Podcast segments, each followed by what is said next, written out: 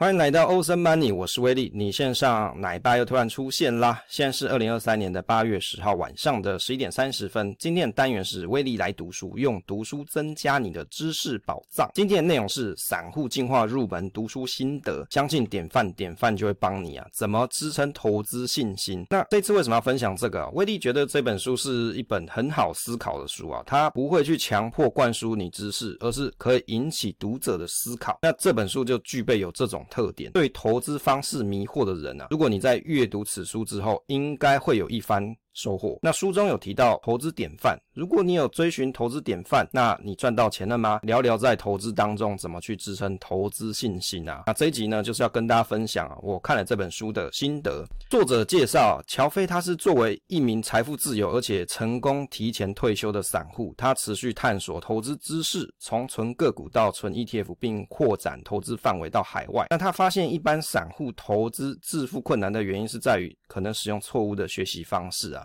那于是呢，威利也觉得我可能使用了错误的学习方式，所以我买了这本书来看。适合阅读的对象，喜欢投资，而且你对这个领域感到兴趣的散户跟股民啊，希望理解投资的本质，探索投资知识，而且去改进你的投资方式的读者，想要从散户到投资达人的读者哦。那像我就不是什么投资达人，我只是一个小散户，所以我想要阅读一下这本书的重点。投资是哲学还是科学？厘清投资的本质啊，累积真正的知识。那里面有提到说，比较零零五零跟零零五六，这个是网络上啊炒到烂梗的一个题目啊。那从宏观的角度去看待投资的选择，解决从存股到存 ETF 的心理障碍，突破盲点。那学习的过程当中的阻碍啊，批评对于有用知识的阻碍。那解决投资当中常见的困惑，转向进化的路径。那这本书的特点是，如刚才开头所述啊，这本书是一本很好思考的书。那从哲学科学的角度来思考投资啊，点出投资典范的概念。诶，你各位有听过吗？哦，什么叫做投资典范？那对于投资新手来说，你可以去认识投资世界脉络；对于投资老手来说，可以去思考自己属于哪种投资典范，是否需要改变。投资宇宙这个概念哦，是我看了这本书才了解的。其实书里面有提到四个主要的投资典范，可以作为新接触投资的时候一个入门的概要。当然啦，每一个投资的典范所追寻的目标不一样，使用的方式跟学习的知识都不太不太相同。就好像《哈利波特》里面有没有那个霍格华兹的魔法学校，有分四个学院嘛？勇敢的格莱芬多、精明的史莱哲林、跟智慧的雷文克劳、跟友好的赫夫帕夫。每个学院的特点都不一样，每个人的能力跟个性都不一样。那你该学习哪个典范？其实没有绝对的答案，只有合适与否。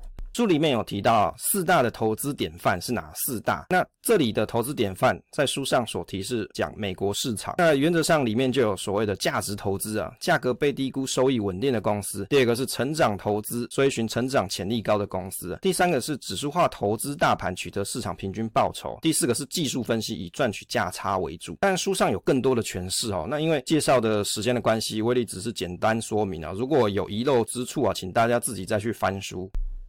科学精神哦，理论上科学精神啊，这个名词是贯穿于科学活动之中的基本的精神状态跟思维方式，所以它是一种思考的方式，体现科学知识在思想跟理念之中。对于啊追求真理跟事实，其实书中有提到，通过科学精神来面对投资问题，通过科学的研究方式解决投资上的困惑。投资到底是不是科学啊？其实投资，我认为啦，威利看的看书的心得是，我们要有科学精神去研究，但是持有投资组合的心态，其实它是一种艺术。当看投资的人，你是不是足够了解自己，有找到合适你的投资工具？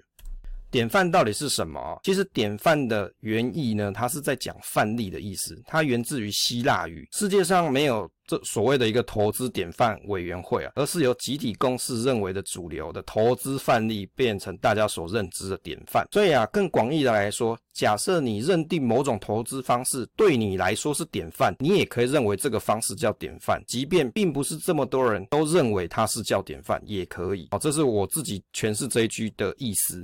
退休的时候去改变投资组合好吗？书上里面有提到退休的投资组合啊，那作者有五十 percent 是转到海外标的，例如说波克夏就是价值投资典范，与投资市场型的 ETF 是遵循指数化投资典范。那如果你已经年领年领股息百万，你会做这样子的决定吗？哦，把你的一部分呃退休的这种资产组合有一部分都拨到海外，那你可能股息就少一半嘛，因为拨一半出去，那把这一半拿去投资市值型的 ETF 跟投资波克夏。如果是你会做这样子的决定吗？哦，大家可以在下方留言呐，你可以写写看，如果是你，你会这样子决定吗？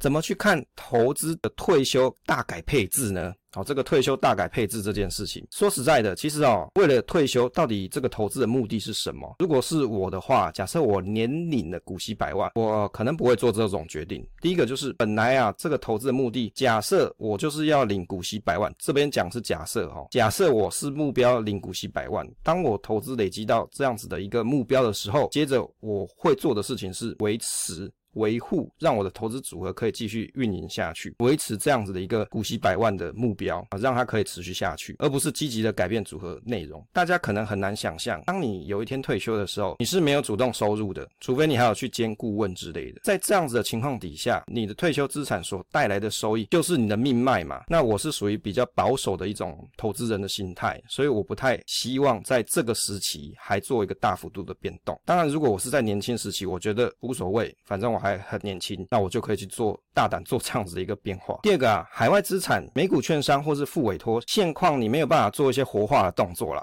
像哪些活化？例如说你要股票出租嘛，出借；再来就是你要做质押，现况在国内是没办法做的。你是即使是复委托，你也没办法做。你如果是在美股的券商，也没办法做嘛，除非你是美国人，也许你在当地是有一些管道、一些方式可以去做。但是是如果你住在台湾去开美股券商的人，我目前没有知道是可以做这件事的。也就是说，当你有一半的资产你拿去海外了，那这个股票活化活化的可能性很少了。股票活化是什么意思哦？股票放在那里，除了它给你股息或者是资产的增长、市值增长之外，另外一种赚钱的方式就是我把股票借人去放空，或是做其他的目的所使用，那我就可以收租嘛。另外就是我的股票是有价的资产嘛，我可以拿去抵押，再借更多的钱去做更多的投资。很多人他会做活化的方式是这个样子。那但是你是海外资产，很显然这些的效益就没有。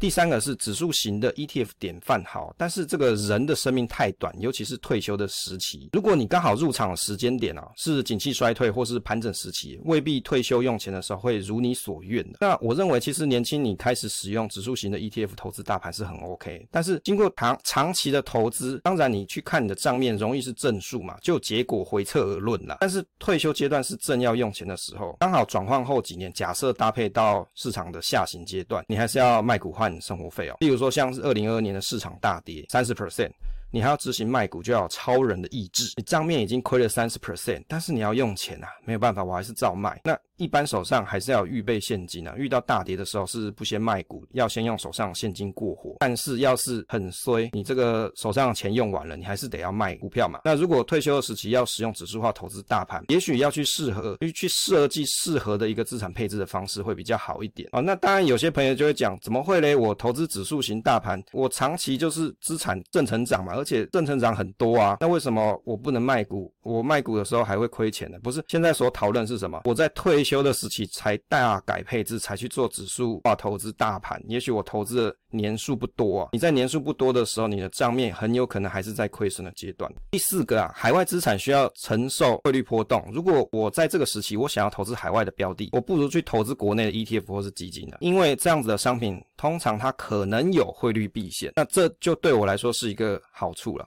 怎么去支撑投资的信心哦？这里有提到五个点哦，这五个点不是标准答案哦。有很多人看威力的影片或是听我的 podcast 就找毛病，就说啊，你这上面都不是答案，欸，奇怪，不是答案也是一种答案呐，啊。怎么去支撑投资的信心啊？A 看历史回测，找长期报酬高的标的，投资就有信心。诶，是这样吗？一寻找典范，相信典范，典范就会帮我，大跌也不用怕，只要投资上有问题，我先翻典范看前人怎么处理。诶，这是答案吗？C 周期性有投资收益，价差也也好，股息也好，好，这是标准，我有持续的看到成果的人带来信心。第一参考典范的投资标的，举例啊，价值投资啊，首推巴菲特，买波克夏就不用担心。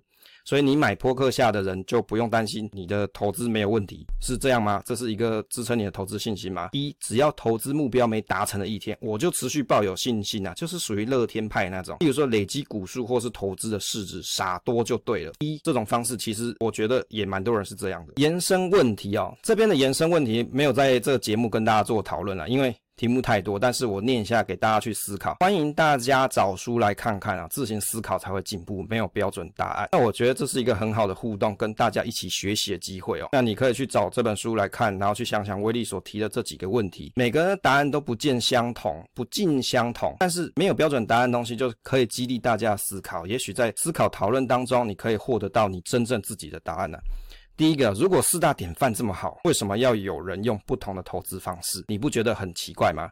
如果这四个典范是这个世界唯一的真理，为什么要有人用不一样投资方式？第二个，追寻投资典范代表一定可以赚到钱吗？难道没有人亏钱吗？第三个，如果买高股息 ETF 就不是投资典范，那为什么台湾人还很热衷？搞不好你的爸爸妈妈他就是买高股息 ETF，而且他还拿这些钱来养你，有可能。第四个，高股息 ETF 是券商骗人手续费的把戏吗？如果是，请问你有被骗到什么？你自己当时投资的目标有达成吗？你你去买高股息 ETF，你总有自己一个投资的目标，所以才去做这件事嘛。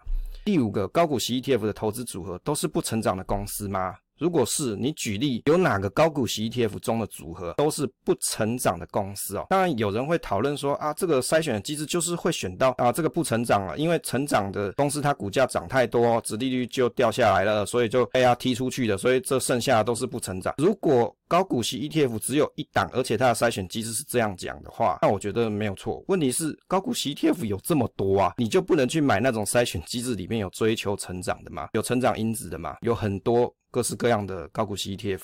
第六个价值投资典范首推巴菲特，那为什么大家学习之后啊，貌似没有第二个人去达成相同的成就？成为巴菲特容易吗？那如果你没办法成为巴菲特，那你那这个典范你是不是就达不成了呢？第七个，除了四大投资典范，世界上还有哪些投资典范啊？其实这个典范，我相信不会只有四种啦，应该还有更多种。但是这世界上还有哪些？因为没有所谓的投资典范委员会去认定什么东西叫投资典范。那你自己认为还有哪些呢？第八个，自己的投资方式不是四大投资典范之一，那有需要改变成为典范的做法吗？如果你现况做法就不是这四个里面的方法嘛？有很多人不是哦，他可能做期权，那他可能用其他的方式，那或者。他赚到了更多的钱，那你有必要一定要改变你的方式，变成典范的做法吗？第九个，如果投资是科学，就像化学式调配方就可以得到结果，那为何有人赔钱？所以投资是科学吗？这是一个开放式答案哦，没有，我这边没有下定论哦。第十个，如果是你退休的时候做投资组合大幅的改变，你会这样子做吗？原因是什么？第十一个，学习典范啊，目的是要跟典范相同吗？如何发现典范不适合自己？当你看了别人的东西，你如何认为他的东西是适合你的？你你认你怎么认定那个方式是适合你的，还是你只是盲从？到底是哪一种？这个要大家自己去思考一下。第十二个，如果不是典范的投资方法，就没有必要学习吗？诶，假设有某种方式它真的很适合你，但是它不是典范里面的方式，那你就不要去接触它吗？我觉得这也是一个很好思考方式哦。结论，这本书哦，让我了解了投资世界有哪些典范哦。参考思考自己投资之路是属于哪种典范，还是打破典范走出自己的路啊？那作者前一本书是傻多存股法，是属于价值投资范畴，很值得学习啊。是否要打破我以前的学习观念，投入新典范？那结果会更好吗？这是我一个思考之路哦。因为这本书我有阅读过，也写过心得，那我也学习这本书的方式。那本书可以给读者很好的投资思考方向，寻找跟自己的方式啊，用理性跟科学的研究精神去解决投资的问题啊。那我觉得。这本书给我的这种想法，我觉得是正面的。那也欢迎自己去找这本书来看。好，分享总是单纯的快乐，期待下一次再见。